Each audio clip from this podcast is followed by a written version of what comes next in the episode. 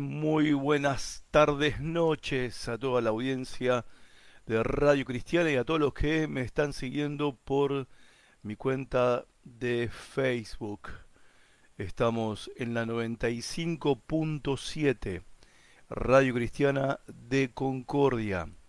Nos podés seguir por la radio, nos podés seguir por la página de la radio que está en mi muro de Face, ahí tienen el link, o podés seguir escuchando por mi muro de Facebook.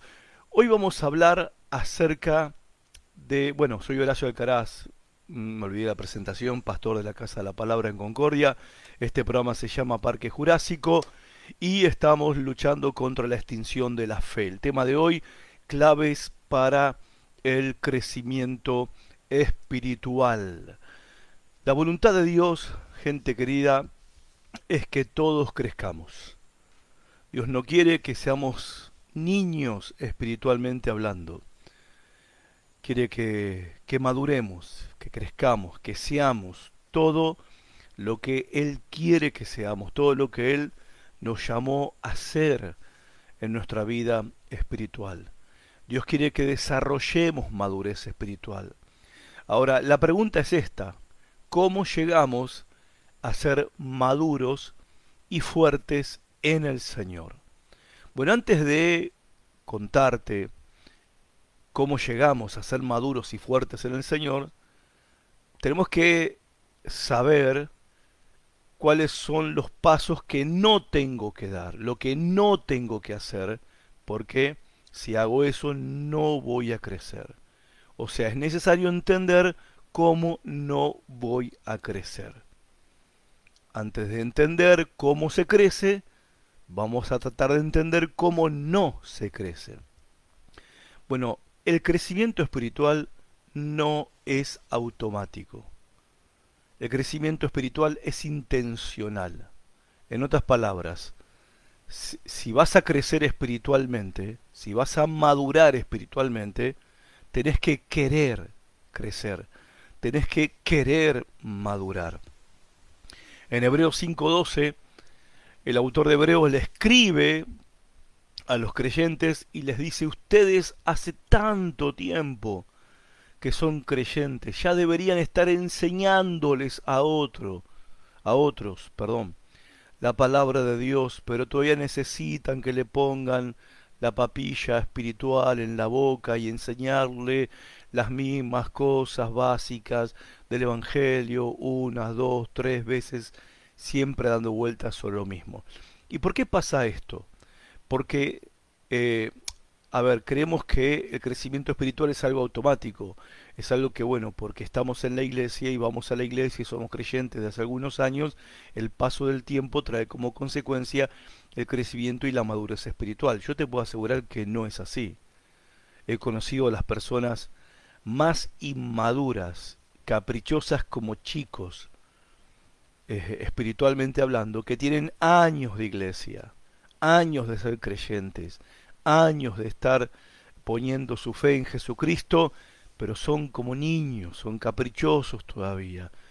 Entonces, el crecimiento espiritual, la madurez espiritual no es automática. Uno tiene que querer crecer. Es intencional. Segundo, no se crece por medio de descubrir un secreto, el secreto del crecimiento. En Lucas 6:40 Jesús dijo que todo discípulo que es perfeccionado llegará a ser como su maestro, llegará a ser. ¿Qué significa? Que el crecimiento espiritual es un proceso, no hay un secreto.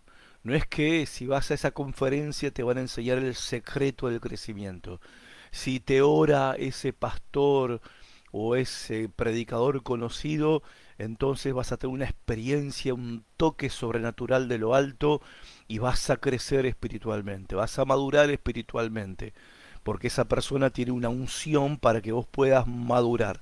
Si bien es hermoso tener un toque de Dios en nuestras vidas, pero no crecemos por los toques. El crecimiento es un proceso, lleva tiempo. En tercer lugar, no crecemos espiritualmente por saber más la Biblia. Jesús esto Lo dejó muy claro el Señor en Mateo 7:16. Por sus frutos los conoceréis. En otras palabras, por su conducta, por su comportamiento, vas a descubrir un discípulo maduro. No es por cuanto sabe la Biblia. Otra vez, después de veinte y algo de años siendo pastor, te puedo asegurar que hay gente que se conoce la Biblia tapa a tapa y que conoce versículos bíblicos de memoria, pero su conducta, sus actitudes, sus reacciones dejan muchísimo que desear en términos de vida cristiana. Entonces no es cuánto sabes lo que determina tu crecimiento o tu madurez espiritual, sino tu comportamiento, tu conducta. Obviamente no vas a ser salvo ni salva por tu conducta ni por tu comportamiento, no. La conducta el comportamiento, el carácter del creyente eh, maduro se evidencia en la forma de vivir, en cómo vivimos y cómo manejamos nuestras relaciones personales, nuestra vida personal, íntima, cómo manejamos el dinero, cómo nos relacionamos con el mundo. En definitiva, los frutos son los que determinan la madurez espiritual, no el conocimiento bíblico. Y por último, no se crece como una experiencia individualista o privada entre Dios y vos. Algunos dicen o algunos creen que por encerrarse en su habitación y estar ahí cultivando su vida espiritual, eso va a traer como consecuencia crecimiento y madurez espiritual. Bueno, es vital que tengamos ese tiempo de estar a solas con Dios, para hablar con Dios, para orar, para leer y estudiar su palabra, eso es vital. Pero según la Biblia, el crecimiento se da en comunidad, o sea, creces junto a tus hermanos. A veces pensamos que no los necesitamos. Bueno, sí los necesitamos. Y vamos a hablar un poquito acerca de eso en un momento más, de cuánto necesitamos a nuestros hermanos para crecer. ¿Y por qué los necesitamos para crecer? Y ellos nos necesitan a nosotros para crecer. Dijo el apóstol Juan en 1 Juan 4:20 que no podés amar a Dios y no amar a tu hermano. O sea, si no amas a tu hermano, a quienes lo ves, ¿cómo vas a amar a Dios que no lo ves? Y vos me dirás, sí, pero yo amo a todos mis hermanos. Bueno, yo te pregunto, ¿cuánto tiempo pasás con ellos, aparte de la reunión del domingo? O de la reunión de oración de entre semana? ¿Cuánto tiempo pasas en un ambiente que no sea el templo, junto, compartiendo con tus hermanos? ¿Mm? Entonces, y creo, y creo que esta es una de las cosas que tenemos que recuperar como iglesia, porque ahí nos golpeó fuerte la pandemia. Algunos equivocadamente llegaron a creer que se puede seguir a Jesús individualmente desde la casa mirando la predicación, escuchando predicaciones por internet. Eso sirvió para el momento que estábamos todos enclaustrados y encerrados y en cuarentenados. Pero esa no es la vida cristiana normal. Eh, el creyente madura en comunión con sus hermanos, junto a sus hermanos, compartiendo con sus hermanos. Vos me dirás, bueno, pastor, pero la salvación es individual. Sí, la salvación es individual. Pero seguir a Jesús, a Jesús se lo sigue en grupo. Si vos miras los evangelios, cuando Jesús llamó a los discípulos, los llamó individualmente. Claro que sí. Pero una vez que los llamó individualmente a la salvación, a que lo sigan a Él, al camino de la salvación, al camino de la vida, los llamó individualmente, pero los unió a un grupo que Él estaba formando. Entonces, esto tenemos que entenderlo, es un principio espiritual. ¿sí? No podemos crecer aparte de nuestros hermanos. Crecemos junto a nuestros hermanos. El crecimiento no es un asunto entre vos y Dios. Eso es lo que quiero decir. Ahora vamos a los pasos o las claves. La primera clave. La primera clave para, un, para el crecimiento espiritual, para llegar a ser fuertes y maduros en el Señor, que creo que todos queremos. Bueno, eh, ya lo dije al principio, hay que creer, porque si no querés, no hay manera. Podés estar 50 años sentado en el banco de una iglesia, te pueden orar todos los pastores del mundo, podés pedir oración a todos los apóstoles y profetas que conozca, pero si no hay una intención, un deseo, si no hay un compromiso, y esa es la palabra, para crecer, no vas a crecer. Por eso la primera clave o el primer paso para el crecimiento y la madurez espiritual es hacer un gran compromiso. Un gran compromiso. Y te voy a decir, un gran compromiso con el gran mandamiento y la gran comisión. ¿Mm? Prestame atención en esto porque esto es clave, esto es importante. E, e, esto es el primer paso, es la clave principal, y no es un secreto porque está en la Biblia, es la clave principal para comenzar a crecer, para empezar a madurar. Y esto la mayoría de los cristianos no lo saben, no lo conocen. No crecemos si no tenemos un gran compromiso. Y tenemos que tener un gran compromiso con el gran mandamiento y la gran comisión. Si te preguntas cuál es ese gran mandamiento, Mateo 22, 37 al 38, Jesucristo el Señor dijo, y este es el mandamiento más grande, este es el primer mandamiento y el principal. Amarás al Señor tu Dios con toda tu mente, con toda tu alma, con todo tu corazón y con todas tus fuerzas. Y después continúa diciendo, y a tu prójimo como a ti mismo. Pero el principal y más grande mandamiento, y él usa la palabra gran mandamiento, por eso la uso yo también, es amar al Señor con todo nuestro ser y tenés que comprometerte. Si querés crecer y madurar en tu vida espiritual, tenés que comprometerte a amar al Señor con cada fibra de tu ser, con cada aliento de tu respiración. Amar al Señor con todas tus fuerzas, tus proyectos, tus sueños, tus deseos, tus anhelos, que el Señor sea sobre lo cual, sobre quien gira tu vida, el centro de tu universo. Si el Señor Jesús no es el centro de tu universo, si tu vida no gira alrededor del Señor Jesucristo, si el Señor Jesucristo no es el que gobierna en tu vida y en tus pasos y en tu caminar cada día de tu vida, si no tienes un compromiso con este gran mandamiento, no hay manera de crecer espiritualmente. ¿Por qué? Porque todo crecimiento empieza con un compromiso. ¿Y por qué es importante tener un compromiso? Porque todos vamos a ser aquello que nos hemos comprometido ser. Es importante entonces que tengas un gran compromiso con el gran mandamiento, pero también es importante, es clave, es vital para el crecimiento y la madurez espiritual que tengas un gran compromiso con la gran comisión.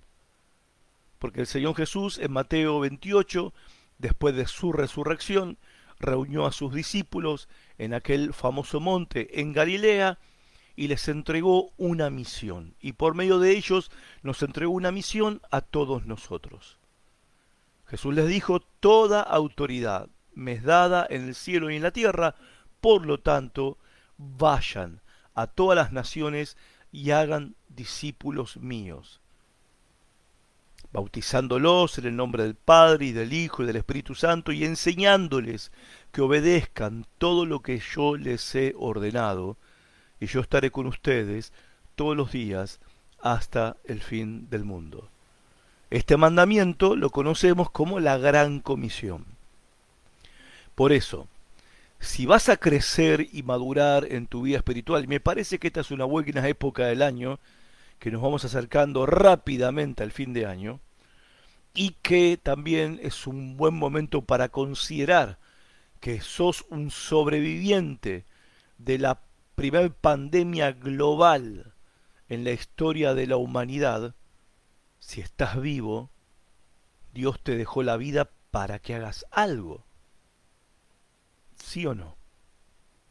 O sea, yo cuando me pongo a pensar, porque lamentablemente falleció mucha gente, fallecieron muchos hermanos, colegas míos, pastores, fallecieron muchos, muchos, muchos, no solo en Argentina, en el mundo entero.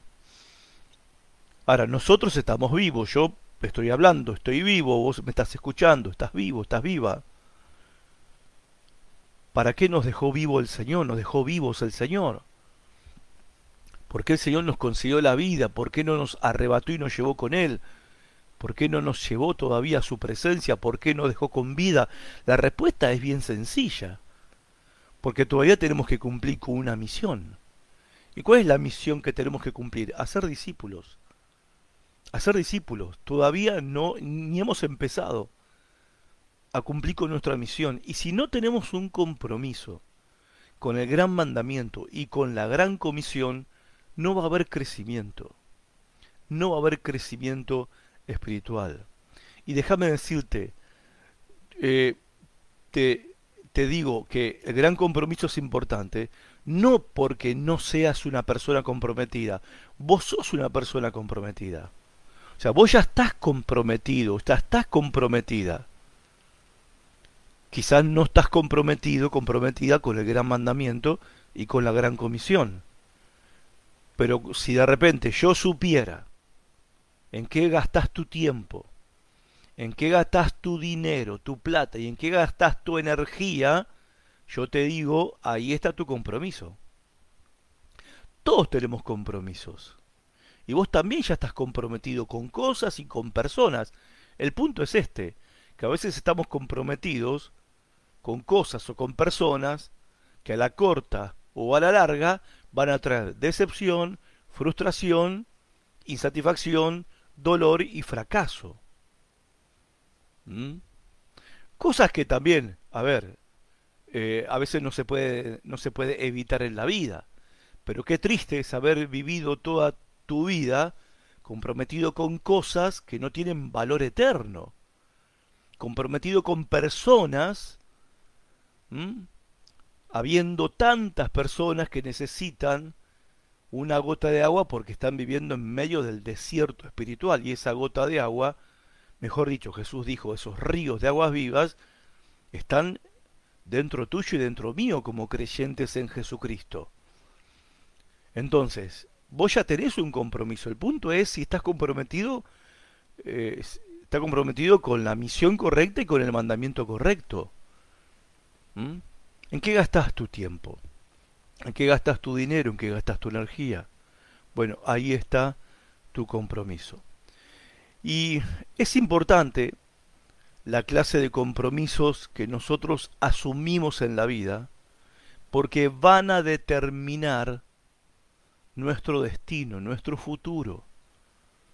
Nuestro, el, futuro no, no va a ser una cuestión de casualidad, ni un acto de la suerte, ni de repente porque yo creo con todo mi corazón que Dios va a cumplir todas sus promesas. Dios es fiel en cumplir sus promesas, por supuesto, pero las promesas de Dios, la mayoría de ellas son condicionales. O sea, vos haces esto y Dios te promete hacer esto otro. Promete bendecirte. ¿Sí? Ahora, nuestro compromiso hoy, aquello con lo que uno está comprometido, va a determinar cómo va a ser nuestro futuro, nuestro mañana y nuestro destino en la tierra y también eterno. Por eso es importante entender que para el crecimiento y la madurez espiritual, el primer paso, el, paso clave, es hacer un gran compromiso. Un gran compromiso con el gran mandamiento y con la gran comisión. Quizás alguno se pregunte si está bien que yo esté acá desde este micrófono demandando eh, compromisos, que hagas compromisos. Bueno, yo veo en los evangelios que Jesús lo hizo. Por ejemplo, en Mateo 6:33 Jesús dijo, por lo tanto, pongan toda su atención en el reino de los cielos y en hacer lo que es justo ante Dios y recibirán también todas las cosas que necesitan para vivir. Ahora, yo te pregunto, ¿No es acaso un gran compromiso el que está demandando Jesús acá cuando dice pongan toda su atención en el reino de Dios y en hacer lo que es justo ante Dios? ¿Mm? Me impresiona la palabra toda, subrayo la palabra toda, pongan toda su atención. O sea, Jesús no demanda de nosotros algo menos. Él está demandando de cada uno de nosotros toda nuestra atención. ¿Y cuál es la promesa? Y recibirán todas las cosas que ustedes necesitan para la vida. Y todas estas cosas les serán añadidas, dice la versión común que todos tenemos. Pero Jesús demanda cuánta atención de nuestras vidas, toda nuestra atención. Que pongamos toda nuestra atención en el reino de Dios y en hacer lo que es justo ante Él.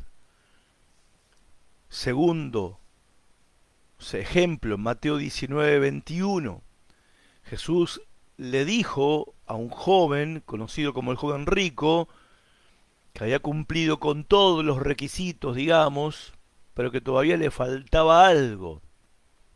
Y me parece que es muy apropiado esto para nosotros hoy, porque a los creyentes, creo yo, ¿no? Que a los creyentes hoy en día nos está faltando algo. Nos está faltando algo. ¿Mm? Aparte de plata. Nos está faltando algo. Entonces Jesús le dice a este joven rico, si quieres ser perfecto, vende todo lo que tienes y repártelo entre los pobres. Así Dios te dará un gran premio en el cielo. Luego ven y conviértete en uno de mis seguidores. Impresiona el hecho de que Jesús le está diciendo que cumpla con esto primero si quiere ser un seguidor de Jesús. Impresiona también el hecho que la pregunta que había que le había planteado el joven rico al Señor Jesucristo era qué tenía que hacer para poder obtener la vida eterna. Y Jesús le dice, bueno, cumplí todos los mandamientos. Y él dice, yo lo cumplí todos. Bueno, obviamente que eso no era verdad. Entonces Jesús le contestó estas palabras que yo acabo de leer. Bueno, te falta algo, ¿querés ser perfecto? Bueno, vende todo lo que tenés. Estoy diciendo que tenemos que salir corriendo ahora todos y vender lo que tenemos, lo poco que tenemos para poder entrar al reino de los cielos. No, para nada. Pero el punto yo lo estoy poniendo sobre esta expresión de Jesús, que si es que este joven estaba dispuesto obedecer a Jesús en todo lo que Jesús le estaba pidiendo. El punto no es que tenemos que ir a vender todo, el punto es si estamos dispuestos a entregar todo lo que Jesús nos pida que tenemos que entregar. Si estamos dispuestos por Jesús, porque Él lo dice, porque Él lo manda, porque Él lo ordena, a renunciar a todo lo que tengamos que renunciar, que Él espera que renunciemos y nos manda que renunciemos. ¿Mm? O sea, es un gran compromiso. Jesús llamó a las personas y exigió de ellos un gran compromiso. El tercer ejemplo está en Lucas 9:23. Después Jesús les dijo a todos los que estaban allí, si alguno quiere ser mi discípulo, tiene que olvidarse de hacer lo que quiera es un gran compromiso. Tiene que estar siempre dispuesto a morir y hacer lo que yo mando. Wow, es muy fuerte, ¿no? Leyéndolo así en la Biblia de traducción de lenguaje actual. Porque lo que estas palabras implican qué cosa? Un gran compromiso.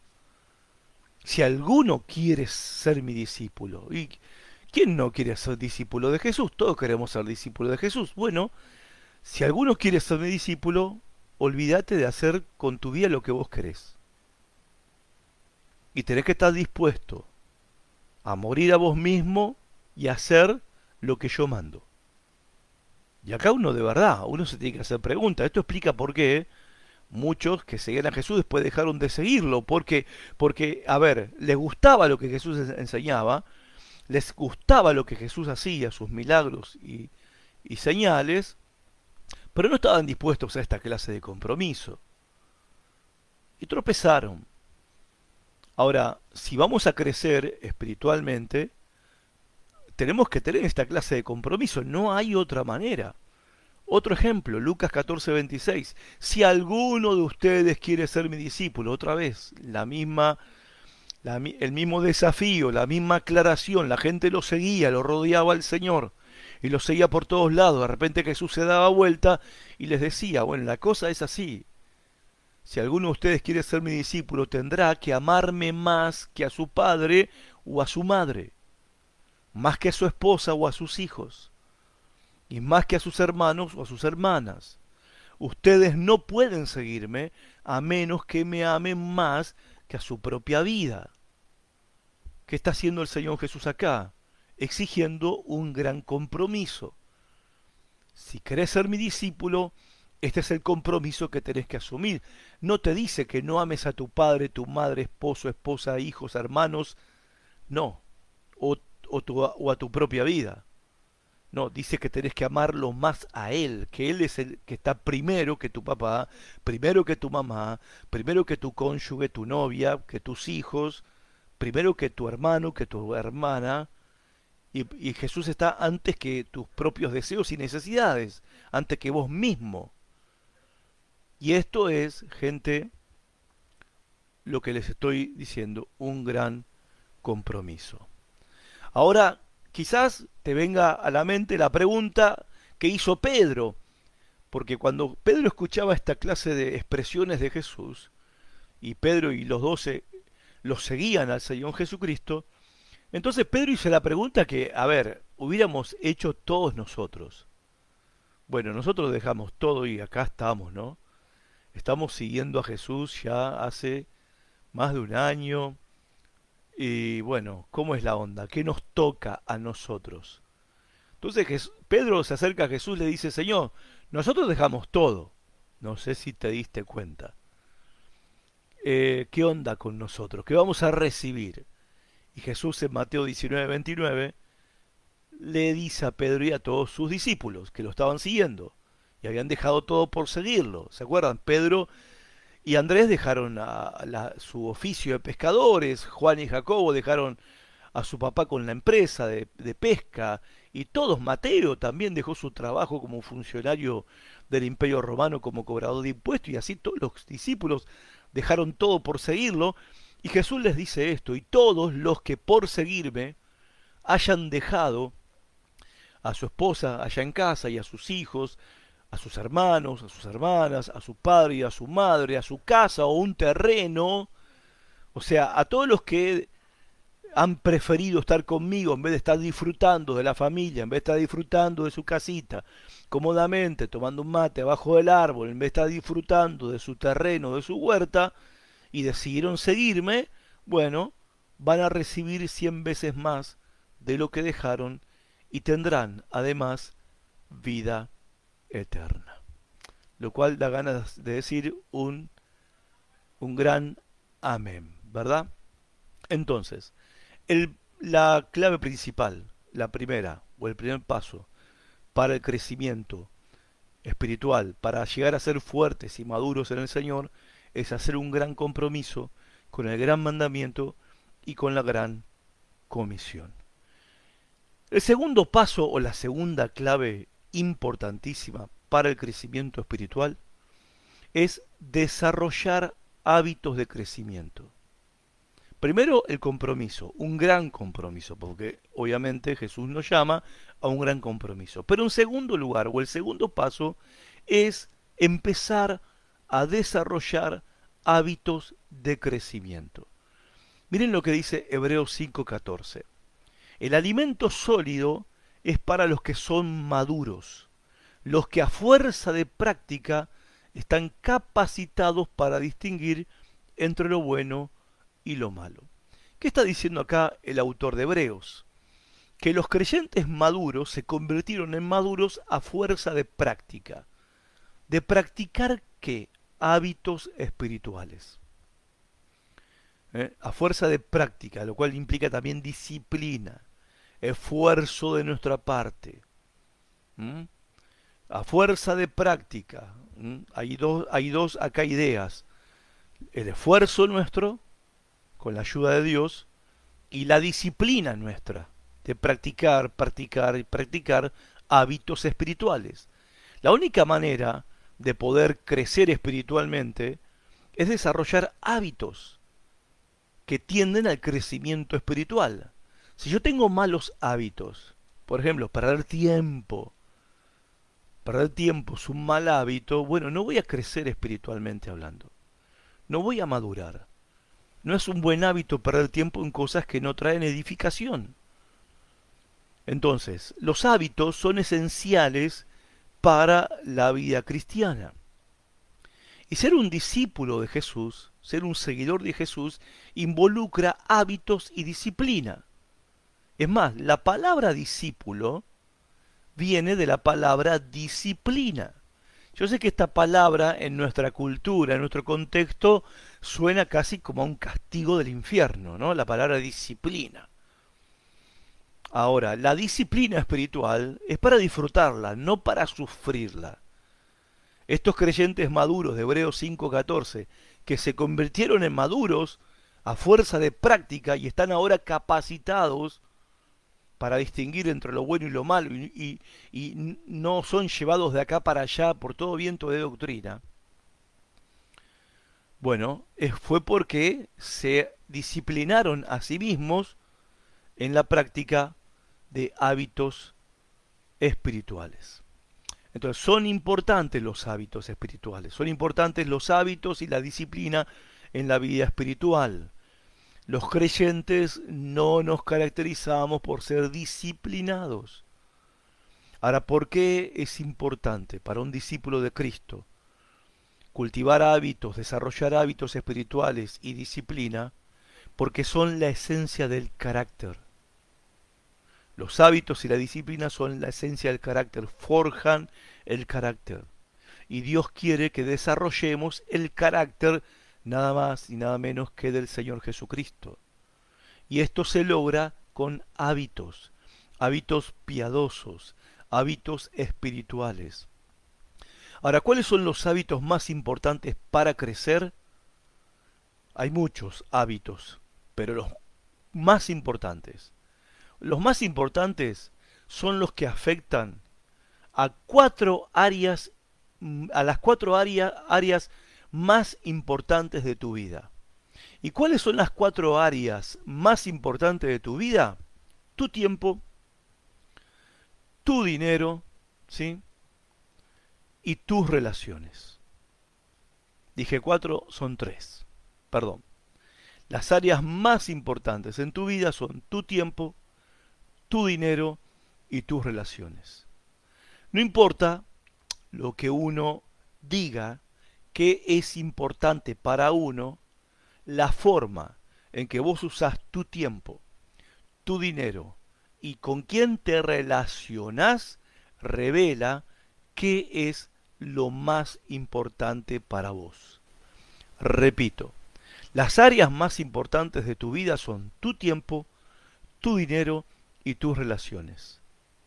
Y no importa lo que digas, que con respecto a qué es lo más importante para vos, la forma en que vos usás tu tiempo, tu dinero y tus relaciones revela, manifiesta, muestra lo que verdaderamente es importante para vos. Entonces, hay tres hábitos que son esenciales para el crecimiento. Hay otros más, pero hay tres que son esenciales. El primero, tiempo. Tiempo. ¿Cómo usas tu tiempo? El primer hábito que tenés que cultivar en tu vida para crecer y madurar espiritualmente es tiempo con Dios. Tenés que tomarte en serio el tiempo que dedicas a la oración y a la palabra de Dios cada día. Eso le llamamos el devocional diario. Es ese tiempo que yo aparto para estar a solas con el Señor. Lo cual es un desafío para todos, ¿eh? ¿Eh? incluso para los que somos pastores de hace muchos años. También es un desafío porque demanda que disciplina. Jesús dijo, la carne es débil, no quiere, pero el espíritu está dispuesto siempre, pero a veces la osamenta no está dispuesta, ¿viste? El cuerpito no está dispuesto, la carne tira, la indisciplina, la pereza, la fiaca tira, ¿sí? Hay muchas cosas que demandan nuestra atención, personas, actividades, responsabilidades, compromisos que tenemos, demandan nuestra atención y terminamos sacrificando nuestro tiempo con Dios. Bueno, si vas a crecer y madurar espiritualmente, si vas a ser un creyente fuerte en el Señor, tiempo con Dios es esencial. Tenés que disciplinarte para desarrollar el hábito de tener un devocional diario cada día. ¿Qué es devocional? Tener tiempo, dedicar tiempo a la oración y a la palabra de Dios cada santo día. Que por otro lado, esto es, no, estoy inventando la pólvora, esto es lo más lógico para un cristiano. Porque no hay manera que como cristiano, cristianos podamos vivir nuestra vida cristiana en victoria si no recibimos el poder de Dios. Y ese poder viene de estar en la presencia de Dios, hablando con Dios y leyendo su palabra. ¿Cómo vamos a enfrentar las pruebas de la vida? ¿Cómo vamos a enfrentar los desafíos de cada día con nuestras fuerzas humanas? No, ya sabemos en qué termina eso. Necesitamos de la gracia de Dios, necesitamos del poder de Dios, necesitamos de la sabiduría de Dios que viene a través de su palabra. Ahora, si no dedicamos tiempo para la oración y no dedicamos tiempo a la palabra de Dios cada día, entonces estamos a la buena de, nuestras fuerzas, o sea, estamos a merced de nuestras propias capacidades y fuerzas humanas, lo cual sabemos que son limitadas y nos llevan al fracaso. Por eso, hay tres hábitos esenciales para el crecimiento el primero es tiempo con Dios. El segundo hábito, que es esencial para el crecimiento, y no lo vas a creer, es dar para Dios. Dar para Dios. Y te voy a explicar por qué. Acá estoy hablando de lo que la Biblia habla, por ejemplo, en 1 Corintios, capítulo 16, versículo 2, dice el primer día de cada semana, cada uno debería separar una parte del dinero que ha ganado. No esperen hasta que yo llegue para luego tratar de reunirlo todo de golpe. El primer día de la semana es el domingo, de acuerdo a lo que cada uno ha ganado, separe una parte, dice acá el apóstol Pablo, y llévelo a la casa del Señor. ¿Por qué el domingo? Porque el domingo es el día que adoramos a Dios y dar es adorar a Dios. Ahora, ¿por qué es importante dar para Dios? Porque tenemos que disciplinar a nuestro corazón. Nuestro corazón por naturaleza es avaro, es codicioso y es mezquino. Y hay que luchar contra eso. Es evidente que Dios no necesita de nuestro dinero, eso es evidente, pero ¿por qué nosotros practicamos el diezmar y el ofrendar de manera regular? Porque esa es la manera, y lo hacemos cada domingo. ¿Por qué? Porque esa es la manera en que yo le estoy diciendo a Dios de manera práctica que Él es lo primero en mi vida y que estoy buscando primero su reino. Porque de verdad, es muy fácil decir Jesús es lo primero en mi vida y el reino de Dios es lo primero en mi vida. Bueno, ¿cómo se muestra que es lo primero en tu vida el reino de Dios? ¿Cómo se muestra que lo primero en tu vida es el Señor? Y bueno, que dedicas tiempo para estar con Él y que una parte de tus ingresos económicos lo dedicas para su obra. O sea, con mi tiempo el domingo y con mi dinero al diezmar u ofrendar, estoy diciendo algo estoy diciendo algo y no estoy permitiendo a mi corazón que me lleve para el lado de la mezquindad y peor, para el lado del temor de que si yo doy, ¿qué va a pasar conmigo mañana? Y que por otro lado, no estoy, eh, a ver, yo entiendo que este es un tema bastante álgido y deberíamos tener un programa para enseñar acerca de esto, y entiendo que ha habido y hay lamentablemente algunos abusos con respecto al tema de de cómo se maneja la cuestión del dinero en algunas iglesias. Lamentablemente esto es así, hay que reconocerlo, hay que aceptarlo, pero independientemente de esto, tenemos que ver lo que dice la palabra de Dios. Y la palabra de Dios claramente dice, no es que hay una cantidad determinada que, por medio de la cual uno entonces va a ser bendecido, o que de repente si uno da 20 después Dios te va a devolver 200, todas esas son pavadas y, es mala enseñanza y, lleva a, engañar, a enseñar mal y a engañar a las personas. Y no hay que hacerlo. Está mal, es pecado ante los ojos de Dios. Pero claramente dice la Biblia que el primer día de la semana, que es el domingo, el día de oración, yo le demuestro a Dios que el Señor es lo primero en mi vida, dándole dos horas, dos horas y media, no sé cuánto dura el culto en tu iglesia, dos horas y media de mi vida, se la doy al Señor y le llevo ahí una parte de lo que he ganado en la semana, en forma de diezmo o en forma, de ofrenda. ¿Sí? Porque esa es la forma práctica en que le estoy diciendo a Dios que Él es el primero en mi vida y que estoy buscando su reino. Y en tercer lugar, el tercer hábito esencial para el crecimiento y madurez espiritual tiene que ver con compañerismo con el pueblo de Dios.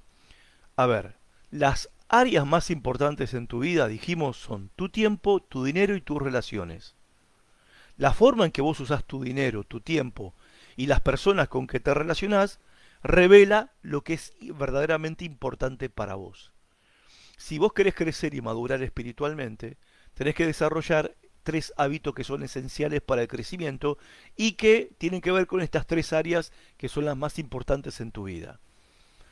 El primer hábito, tiempo con Dios. El segundo hábito, dar para Dios. Y el tercer hábito es compañerismo con el pueblo de Dios. Necesitamos compañerismo con los hermanos de la iglesia, no solamente el domingo, para crecer en madurez. Yo creo que, a ver, yo no sé si va a venir otra pandemia, pero una cosa sí estoy haciendo y estamos haciendo en la iglesia, nos estamos preparando para pandemia, guerra mundial, invasión extraterrestre, no importa.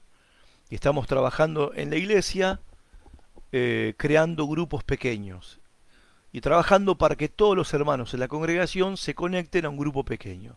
¿Para qué? Para tener vida de iglesia, vida de compañerismo, vida fraternal, vida de cristianos, vida de amistad con hermanos en Cristo para que si de repente viene otra pandemia, vienen los extraterrestres o se desata la segunda, quinta guerra mundial, no nos va a pasar como ya nos pasó, que se cerraron los templos y nos quedamos todos en el aire, conectándonos por internet. No, la próxima vez que pase algo como esto, no va a hacer falta ni siquiera el internet, porque ya va a haber en, cada en, en las casas va a haber grupos allí teniendo compañerismo.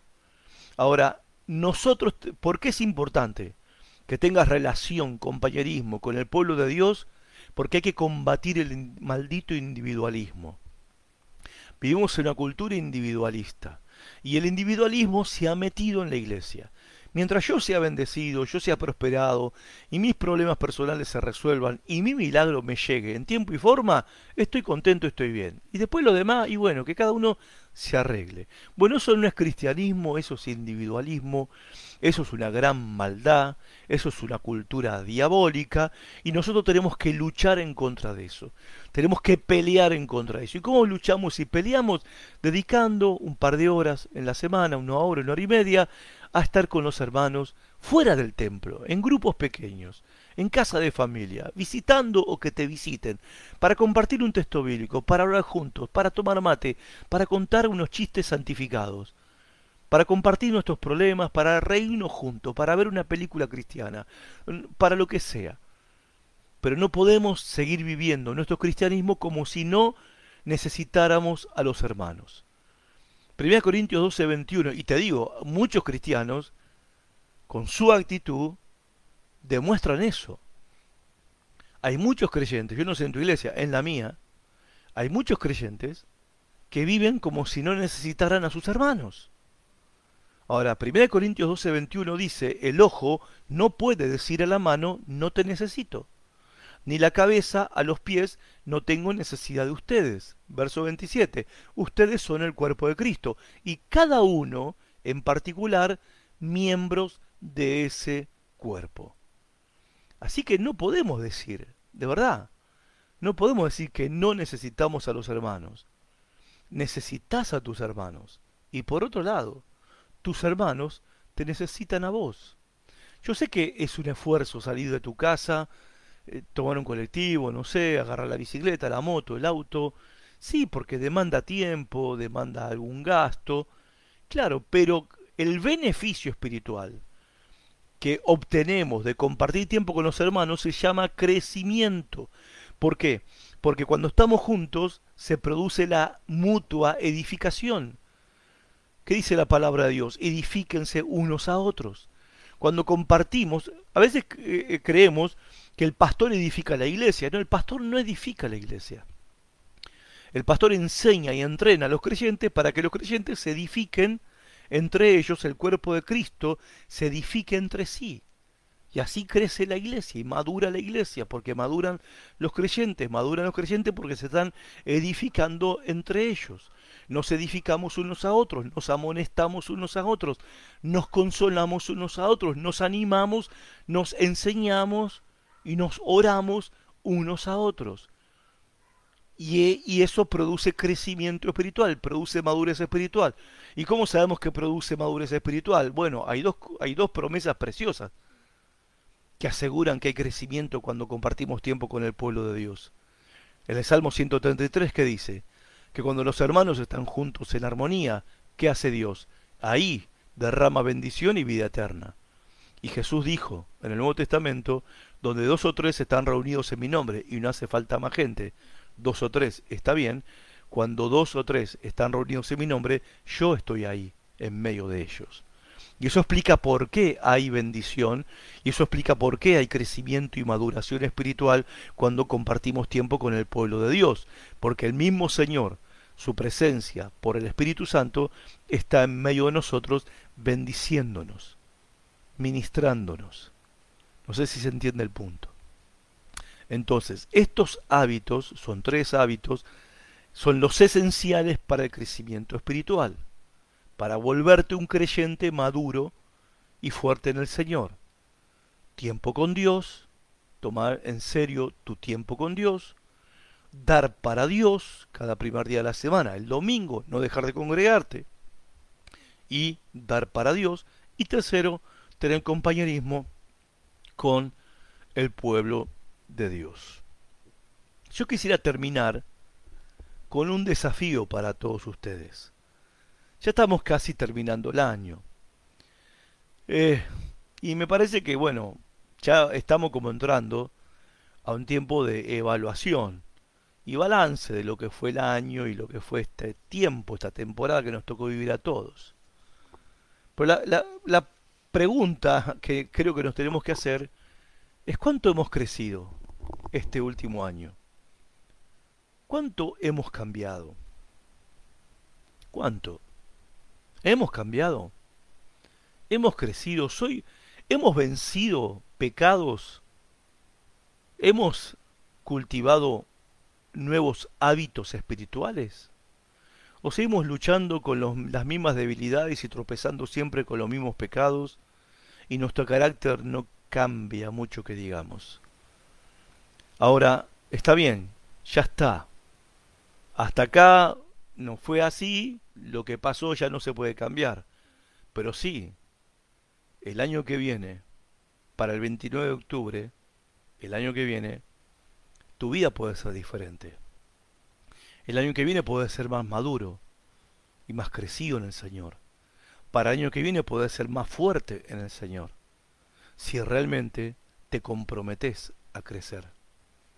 Si realmente haces un gran compromiso con el gran mandamiento y la gran comisión, y si te comprometes a desarrollar estos tres hábitos esenciales para el crecimiento, pasar tiempo con Dios, dar para Dios y compartir tu tiempo con el pueblo de Dios.